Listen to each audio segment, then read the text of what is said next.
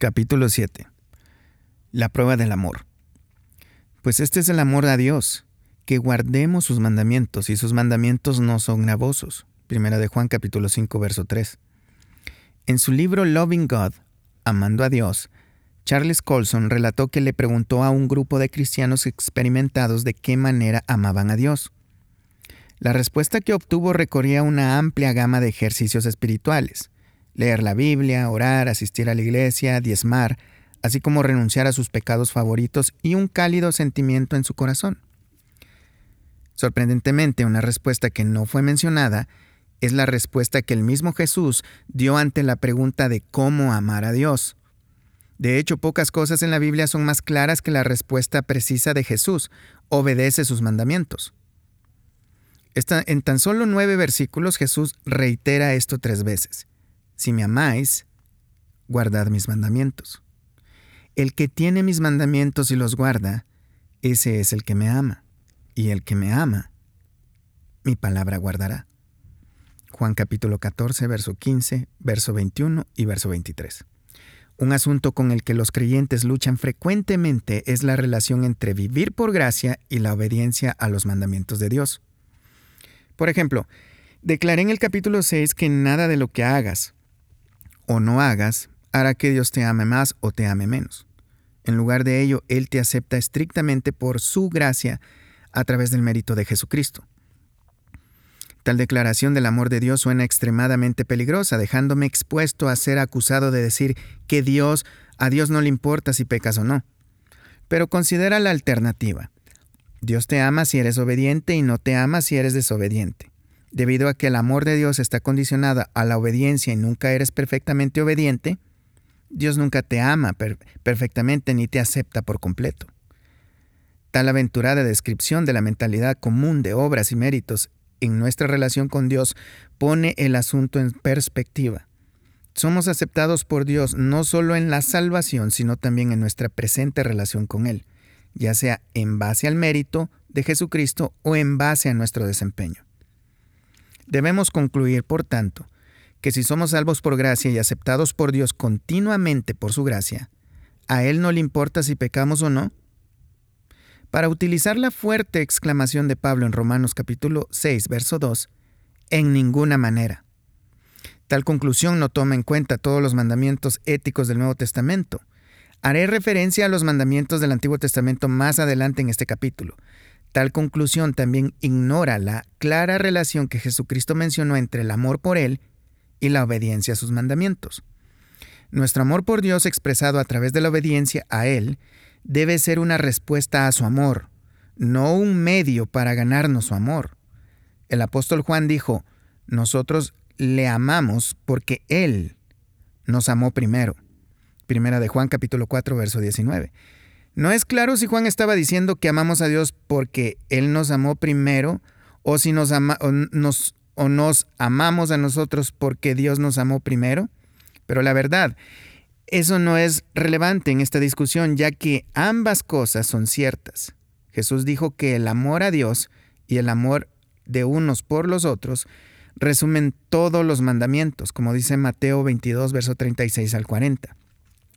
Así que una clara evidencia de que estamos viviendo por la gracia es obedecer amorosamente los mandamientos de Dios. Cualquiera que piense, debido a que el amor de Dios no está condicionado a mi obediencia, soy libre de vivir como yo quiera, no está viviendo por gracia, ni la comprende. Lo que percibe como gracia es realmente una caricatura de la gracia.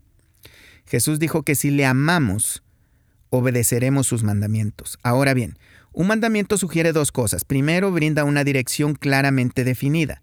Si nos dice qué hacer y qué no hacer, se nos deja lugar, no se nos deja lugar a dudas cómo debemos vivir. Los mandamientos en la Biblia proveen un claro conjunto, conjunto de estándares morales. Una filosofía muy popular en la actualidad es la ética situacional, en donde las acciones se evalúan moralmente en base a si son una respuesta amorosa o a la situación en lugar de por la aplicación de una moral absoluta. La ética situacional no conoce un comportamiento objetivo y estándar. En lugar de ello responde a lo que parece apropiado en ese momento. El problema con esa filosofía es como dice la escritura, que engañoso es el corazón más que todas las cosas y perverso, como dice Jeremías capítulo 17, verso 9. Por tanto, cualquier cosa que puede manipularse para que parezca correcta y debido a que la naturaleza pecaminosa aún opera en nosotros, esta descripción del corazón es cierta en varios aspectos, incluso entre los creyentes. A través de la ética situacional cristianizada, se ha cometido toda clase de acciones pecaminosas en el nombre del amor. Los cristianos han cometido adulterio, intimidad sexual ilícita, bajo la pretensión de que actuaban en amor hacia una persona, sola o dolida. Recientemente escuché de un hombre que conspiró para que asesinaran a su esposa, quien sufrió una enfermedad terminal debido a que estaría más feliz con Jesús. Esta es la clase de trampas en las que incluso los cristianos caen cuando no permitimos que los mandamientos de Dios definan el amor. Un estándar objetivo del amor tal como el amor no comete adulterio o el amor no asesina, debería al menos detener a las personas y ciertamente las y ciertamente las deja sin excusa.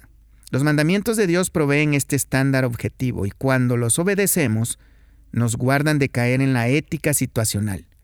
Por esta razón el apóstol Pablo nos dijo, no seáis insensatos, sino entendidos de cuál sea la voluntad del Señor. Efesios 5, verso 17. Su voluntad, tal como se usa aquí, no es su voluntad particular para nuestros, nosotros en algún asunto de guía personal. En lugar de ello se refiere a su voluntad moral como se le menciona por ejemplo en Primera de Tesalonicenses capítulo 4 verso 3. Pues la voluntad de Dios es vuestra santificación, que os apartéis de fornicación. Algunos versículos antes de Efesios 5:17, Pablo dijo que debemos comprobar lo que es agradable al Señor, en el versículo 10. Comprender lo que es la voluntad del Señor y comprobar lo que a Él le agrada con esencialmente, son esencialmente la misma cosa. Ambas expresiones se refieren a las direcciones específicas dadas en los mandamientos éticos de la Escritura. Pero estos versículos son mandamientos en sí mismos, es decir, se nos ordena conocer y comprender los mandamientos contenidos en la Escritura. Y obviamente debemos buscar conocer la voluntad de Dios para poder obedecerla. Como mi primer líder de estudio bíblico lo dijo hace muchos años, la Biblia no solo fue dada para aumentar tu conocimiento, sino para guiar tu conducta. Un mandamiento, sin embargo, es más que un conjunto de instrucciones. Todos hemos escuchado la graciosa frase, cuando, todos los demás, cuando todo lo demás falla, lee las instrucciones. Tal declaración sugiere que las instrucciones son opcionales, que algunas veces podemos ignorarlas y tratar de hacer lo que queramos. Algunos cristianos parecen pensar que los mandamientos de Cristo no son más que un conjunto de instrucciones. Si las seguimos, nos ayudarán a vivir sin caer y lastimarnos una cantidad excesiva de veces. Pero la palabra mandamiento conlleva la idea de autoridad. El significado más básico de la palabra es dirigir con autoridad. Un mandamiento no solo brinda una guía de que podemos aceptar o rechazar, un mandamiento implica que el que lo otorga tiene la autoridad para exigir obediencia, exigencia que con toda seguridad ejercerá. Esto aplica para los mandamientos de Dios. Como el Dios soberano del universo, Él tiene la autoridad para exigir obediencia y Él insiste en que lo obedezcamos. Ley y gracia. Esto nos lleva al asunto central de, comprender la relación entre la ley y la gracia de Dios. La ley entendida como la suma de los, de los mandamientos morales de Dios bajo el reino de la gracia. ¿Se considera la voluntad moral de Dios en su totalidad como una solicitud o como un mandamiento? Esta pregunta no es un ejercicio teórico de semántica. La palabra solicitar indica deseo, mientras que la palabra mandamiento indica autoridad. La respuesta a un deseo es opcional la respuesta a un mandamiento. No lo es. Así que cuando Jesús dijo que si lo amamos, al obedecer sus mandamientos, está utilizando la palabra mandamientos como la comprendemos normalmente, o la estaba utilizando como una expresión del deseo de Dios. En el reino de la gracia, la voluntad moral de Dios expresa el deseo de Dios de cómo le gustaría que viviéramos o expresa la exigencia de Dios de cómo debemos vivir? Algunas personas creen que bajo la gracia la ley de Dios ya no tiene el significado de exigencia, sino que es una expresión de su deseo. Dirían que Dios desea que seamos santos, pero que Dios no exige que lo, que, que lo seamos. Ellos sostienen que hemos sido liberados no solo de la maldición y de la condenación resultantes por quebrantar la ley, sino también de las exigencias de la ley como regla para nuestra vida.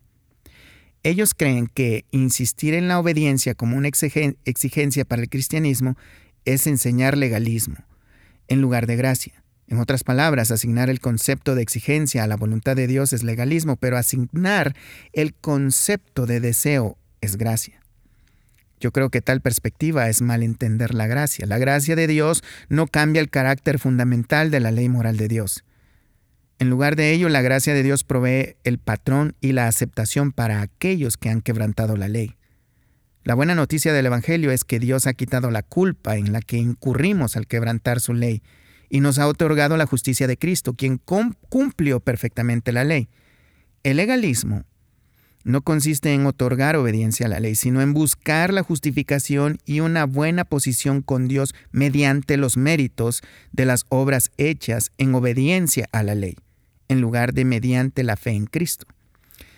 Necesitamos siempre recordar que Dios no solo es nuestro Salvador y Padre Celestial mediante Cristo, sino que Él continúa siendo Dios, el supremo gobernante y juez moral de su creación. Los hijos e hijas de un rey también tienen la obligación de obedecer las leyes que su Padre ha decretado para su reino, incluso si son sus hijos no están más exentos de las leyes que cualquier otro ciudadano.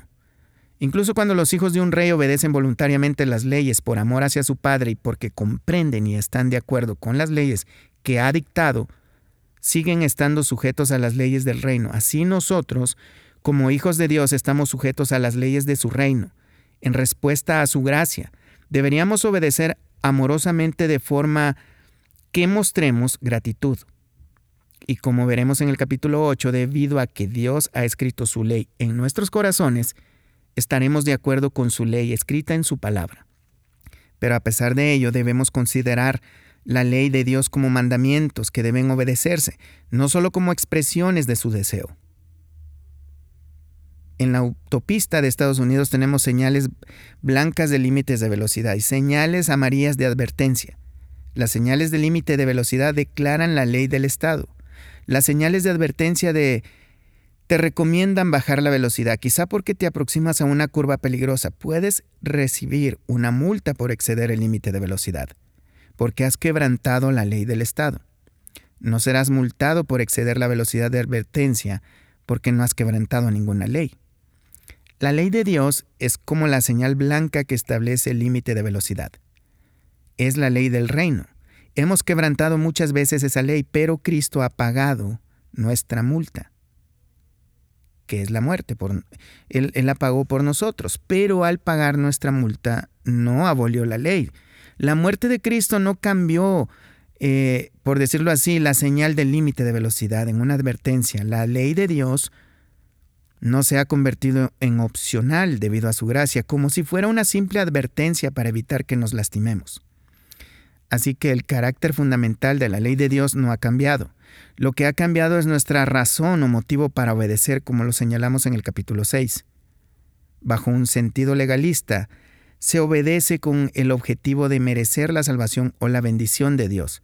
Bajo la gracia, se obedece en respuesta a la amorosa salvación ya provista por Cristo y a la seguridad de que habiendo provisto la salvación, Dios también proveerá todas las cosas que necesitamos en Cristo. No hay duda de que la obediencia a los mandamientos de Dios impulsada por el miedo o el propósito de buscar méritos no es verdadera obediencia. La única obediencia aceptable a Dios es impulsada por amor, porque el cumplimiento de la ley es el amor. Como dice Romanos capítulo 13, verso 10, la ley de Dios, tal como se revela en su palabra, describe nuestro deber, pero el amor provee la motivación correcta para la obediencia. Obedecemos la ley de Dios no para ser amados, sino porque somos amados en Cristo. Acepto que es difícil mantener en nuestras mentes y corazones la naturaleza de la voluntad de Dios sin caer en la trampa del legalismo. Samuel Bolton reconoció esta dificultad al escribir. Es una lección difícil vivir por encima de la ley y sin embargo caminar de acuerdo a la ley. Pero esta es la lección que un cristiano debe aprender. Caminar en la ley respecto al deber, pero vivir por encima respecto al consuelo, sin esperar favores al obedecer la ley ni un perjuicio por desobedecerla. Irónicamente, la ley de Dios, vista como mandamientos que deben ser obedecidos, debería promover el vivir por la gracia. Cuando vemos los mandamientos de Dios como opcionales o cuando pensamos que como hijos de Dios la ley ya no es una exigencia moral para nosotros, sutilmente caemos en una mentalidad de méritos.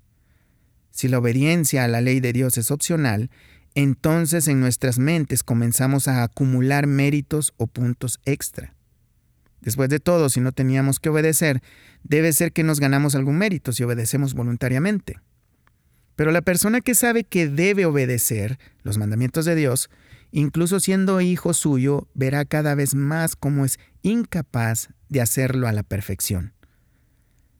Y si esa persona entiende el concepto bíblico de la gracia, será empujada cada vez más hacia los brazos del Salvador y solo a su mérito. Se dice que el evangelista D.L. Moody dijo algo al respecto. Tienes que hacer que la gente se pierda antes de salvarlas. Se refería a que solo las personas que reconocen que están perdidas se vuelven al Salvador. El Señor Jesús citó el mismo principio. No he venido a llamar a justos, sino a pecadores al arrepentimiento, como dice Mateo capítulo 9, verso 13. Este principio aplica a nosotros incluso como creyentes viviendo bajo la gracia. No debemos perdernos una y otra vez, pero sin duda necesitamos recordar que continuamos siendo pecadores. La mejor manera de hacer esto es tomar en serio los mandamientos de Dios como reglas que deben ser cumplidas en nuestra vida. Al hacerlo continuamente, recordaremos que estamos en verdad en bancarrota espiritual, incluso como creyentes, y como pecadores redimidos en un estado perpetuo de bancarrota apreciaremos cada día más la superabundante gracia de Dios.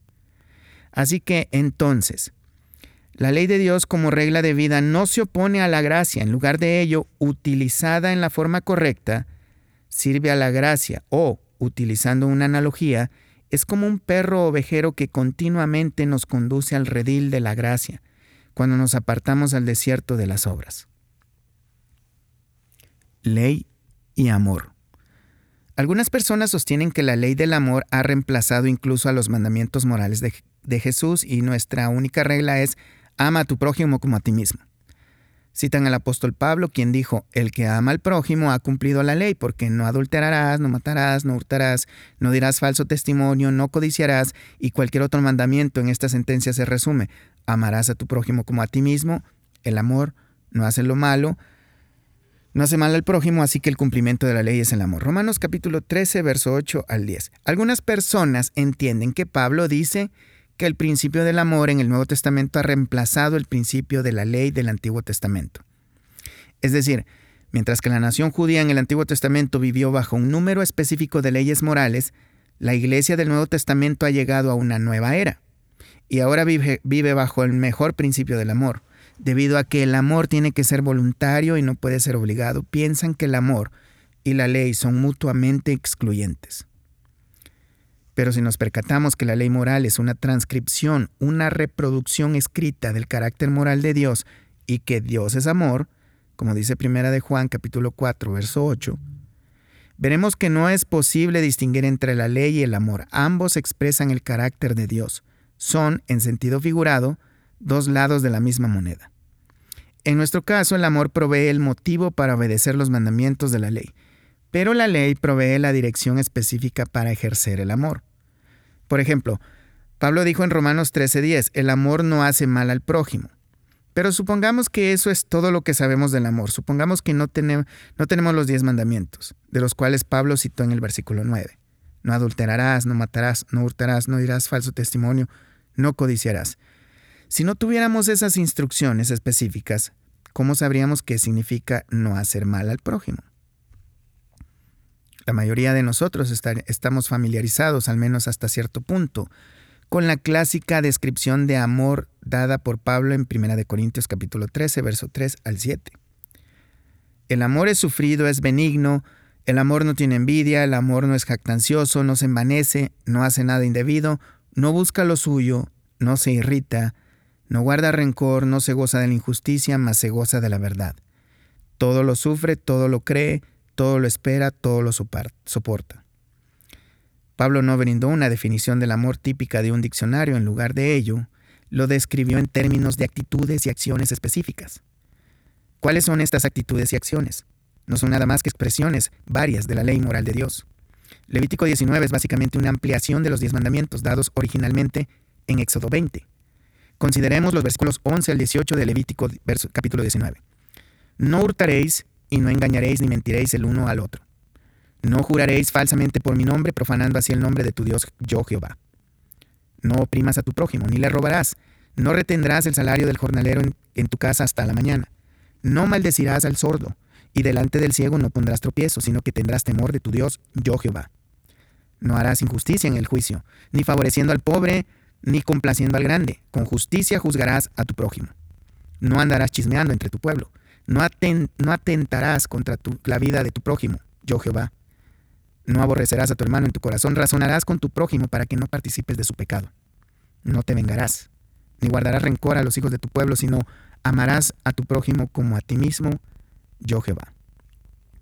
Ahora parafraseemos esos versículos usando el formato que Pablo utiliza en 1 Corintios 13 el cual se basa en la frase el amor no.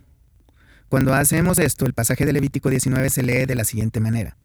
El amor no hurta, no engaña, no miente, el amor no jura falsamente, ni profana el nombre de Dios, el amor no oprime al prójimo, ni le roba, el amor no retiene el salario del jornalero hasta la mañana, el amor no maldice al sordo, ni pone tropiezo delante del ciego, sino que teme a Dios, el amor no hace injusticia en el juicio, favoreciendo al pobre o complaciendo al grande, con justicia juzgará al prójimo, el amor no chismea, ni atiende contra la vida del prójimo, el amor no aborrece a su hermano, sino que razona con el prójimo para no participar de su pecado, el amor no se venga, ni guarda rencor, sino que ama al prójimo como a sí mismo.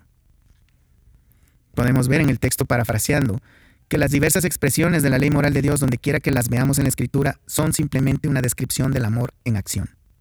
Levítico 19 también nos ayuda a comprender quién es nuestro prójimo. Es el jornalero, el sordo, el ciego, el pobre, el grande, la persona a quien nos vemos tentados a mentir, robar o matar. Es la persona que nos ha lastimado y contra quien nos vemos tentados a guardar rencor. Nuestro prójimo es incluso la persona cuya vida podemos poner en peligro por nuestros comportamientos temerarios. Fácilmente podemos decir que nuestro prójimo es cualquier persona con la que tenemos contacto, pero debido a nuestra debilidad humana y nuestra tendencia a tener puntos ciegos en la moral, ayuda a pensar en términos de situaciones específicas. El principio del amor no es un mejor principio que el de la ley moral de Dios. En lugar de ello, provee el motivo y la motivación para la obediencia, mientras que la ley provee la dirección para la expresión bíblica del amor.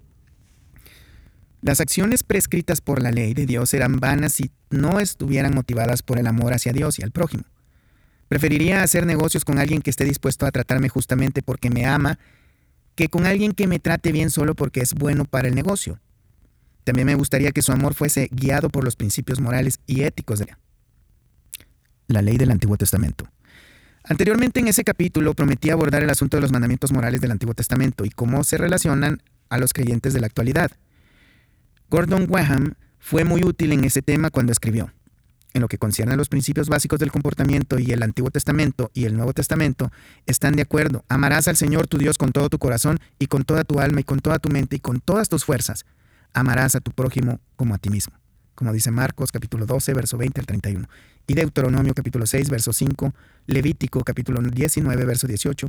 Con la doble cita de Deuteronomio y Levítico, Jesús tomó la quintaésima del Antiguo Testamento y la imprimió su sello de aprobación. Los diez mandamientos se citan frecuentemente en el Nuevo Testamento. Pedro cita el llamado de Levítico a la santidad en Primera de Pedro capítulo 1, verso 16. Los ejemplos pueden ser multiplicados para mostrar que el Nuevo Testamento invoca el estándar de moralidad personal del Antiguo Testamento. Esto es de esperarse, ya que el Dios del Antiguo Testamento es el mismo Dios del Nuevo Testamento. Se espera que el pueblo de Dios imite a Dios. Si Levítico llama a los hombres a ser santos como yo soy santo, Nuestro Señor nos exige, sed pues vosotros perfectos como vuestro Padre que está en los cielos es perfecto. Mateo capítulo 5, verso 48. Es evidente que la ética personal de ambos testamentos es similar. Los principios establecidos en el Antiguo Testamento son válidos y tienen autoridad sobre los cristianos, pero las aplicaciones particulares en el Antiguo Testamento pueden no serlo. Los principios morales son los mismos en la actualidad, pero ya que nuestras situaciones frecuentemente difieren del Antiguo Testamento, la aplicación en los principios en nuestra sociedad también pueden ser diferentes. Uno de los ejemplos citados por Weham es Deuteronomio capítulo 22, verso 8. Cuando edifiques casa nueva, harás petrila tu terrado para que no eches culpa de sangre sobre tu casa. Si de él cayere alguno, el pretil es un pequeño muro protector junto a la orilla de un techo, en un área donde la casa con techos planos eran comunes. El pretil tenía la obvia intención de evitar que las personas cayeran del techo. El principio detrás de este mandamiento es que las medidas de seguridad son más que solo una buena idea. Son la voluntad de Dios. Esto debería ayudarnos a responder de forma cristiana a la proliferación de la seguridad ocupacional y las leyes de responsabilidad de los productos, aunque algunos aspectos de esas leyes parecen ir muy lejos en cuestiones de seguridad. También son, quizás sin intención por parte de los autores, aplicaciones del principio de seguridad que Dios estableció en Deuteronomio capítulo 22, verso 8. Por tanto, por amor a Dios y a nuestro prójimo debemos hacer que nuestros lugares de trabajo y nuestros productos sean los más seguros posibles. El apóstol Pablo utilizó este método para aplicar los principios de la ley del Antiguo Testamento en 1 Corintios capítulo 9, verso 9 al 10. Porque en la ley de Moisés está escrito, no pondrás bozal al buey que trilla. ¿Tiene Dios cuidado de los bueyes o lo dice enteramente por nosotros? Pues por nosotros escribió, porque con esperanza debe arar el que ara y el que trilla con esperanza de recibir el fruto. La aplicación específica que Pablo hizo a los ministros del Evangelio estaba muy alejada de la, economía, economía agraria del Antiguo Testamento. Sin embargo, es tan aplicable hoy en día como en los días de Pablo. No solo en el ministerio, sino en todas las situaciones de empleo. En ese sentido, la ley de Dios, tal como se expresa en el Antiguo Testamento, no ha sido abolida. La libertad del Evangelio. Pero algunos podrían decir, ¿no dijo Pablo en Efesios 2.15 que Cristo abolió la ley y los mandamientos expresados en ordenanzas? ¿No dijo que Cristo nos había liberado de la ley? ¿No nos instó a permanecer firmemente en esa libertad? Como dice Gálatas capítulo 5, verso 1. Debemos abordar seriamente esas preguntas si queremos comprender correctamente la relación de la ley de Dios y su gracia. En su respuesta a la primera pregunta, ciertamente Pablo no puede referirse a que Cristo abolió la voluntad moral de Dios. Tal significado contradiría lo que escribió tan abundantemente en el resto de la escritura. De hecho, Pablo se refirió explícitamente a los diez mandamientos en la misma carta. Hijos, obedecer en el Señor a vuestros padres porque esto es justo. Honra a tu padre y a tu madre, que es el primer mandamiento con promesa, como dice Efesios capítulo 6, verso 1 y 2. Así que Pablo no puede referirse a que Cristo abolió la ley de Dios como una expresión de la voluntad moral de Dios. Tampoco puede referirse a que las exigencias de la ley ahora han sido cambiadas por el deseo de Dios. La palabra abolir no sostiene ese significado, así que Pablo ciertamente se refería a que Cristo abolió la maldición de la ley y la condenación de la ley en aquellos que confían en él. En Gálatas capítulo 3, verso 10, Pablo escribió, porque todos los que dependen de las obras de la ley están bajo maldición, pues escrito está, maldito a todo aquel que permaneciere en todas las cosas escritas en el libro de la ley para hacerlas. Este pasaje nos da una pista de lo que Pablo quiere decir en Efesios cuando menciona que Cristo abolió la ley. Lo que abolió es el ver a la ley como aquello que nos condena y nos maldice al desobedecerla. Cristo abolió la ley en el sentido al llevar la maldición por nosotros. Pablo continuó diciendo en Gálatas 3, verso 13, Cristo nos redimió de la maldición de la ley, hecho por nosotros maldición, porque escrito está, maldito todo aquel que es colgado de un madero. Este versículo también nos ayuda a entender el sentido en el que Pablo dijo que somos llamados a ser libres, como dice Gálatas capítulo 5, verso 1. El problema en la iglesia de los Gálatas no era la obediencia a la ley moral de Dios, sino la dependencia para la salvación en la ley moral y las ceremonias mosaicas. Algunos maestros judíos decían respecto a los gentiles, es necesario circuncidaros y mandarles que guarden la ley de Moisés, como dice Hechos capítulo 15, verso 5. Cristo nos ha liberado de la insistencia judía de guardar la ley de Moisés. Somos libres de la maldición de aquellos que confían en la ley para salvación. Es difícil que en la, en la actualidad apreciemos la lucha que las nueve iglesias gentiles tenían con los judíos que guardaban la ley en la época de Pablo. Debemos tratar de entender lo que Pablo quería decir con la libertad en el contexto del asunto contra el que estaba luchando. De otra manera, Podemos interpretar lo dicho por Pablo como algo diferente a lo que realmente dijo. En la historia de los Estados Unidos un famoso patriota exclamó, Denme la libertad o denme la muerte. Debido a que sabemos que dijo esto en el contexto de la Revolución Americana, comprendemos que estaba hablando específicamente de la libertad del gobierno de la monarquía británica. No estaba exigiendo libertad de toda ley civil, sino que lo que consideraba tiranía o leyes injustas. De la misma manera, Pablo nos llamó a la libertad en un sentido absoluto, sin, no nos llamó a la libertad en un sentido absoluto, sino libertad de la esclavitud hacia el sistema de leyes judías, que fue abolido por Cristo en su muerte. Cuando pensamos en ello, no existe tal cosa como una libertad sin reservas. Tal libertad no sería libertad, sería anarquía. Sería que cada quien hiciera lo que sus ojos, para sus ojos sea correcto. Y debido a nuestra naturaleza pecaminosa, sería aún un caos total. En los Estados Unidos decimos que vivimos en un país libre. Entendemos que esa libertad es libertad política, derecho de tener voz y voto en nuestro gobierno, pero todos reconocemos que no somos libres de desobedecer las leyes de nuestro Estado o nación. Somos libres, por ejemplo, para conducir en el lado izquierdo de la autopista. Mi hijo observó un gracioso ejemplo de la libertad cuando visitó un país en donde los automovilistas son indisciplinados y poseen un espíritu libre. Veía que los carros se detenían frente a las vías de ferrocarril cuando el tren estaba por pasar pero en lugar de alinearse uno detrás del otro para cruzar las vías, cuando el tren lo permitiera, varios carros se adelantaron y ocuparon toda la calle. Cada conductor quería ser el primero en pasar, una vez que fuera posible.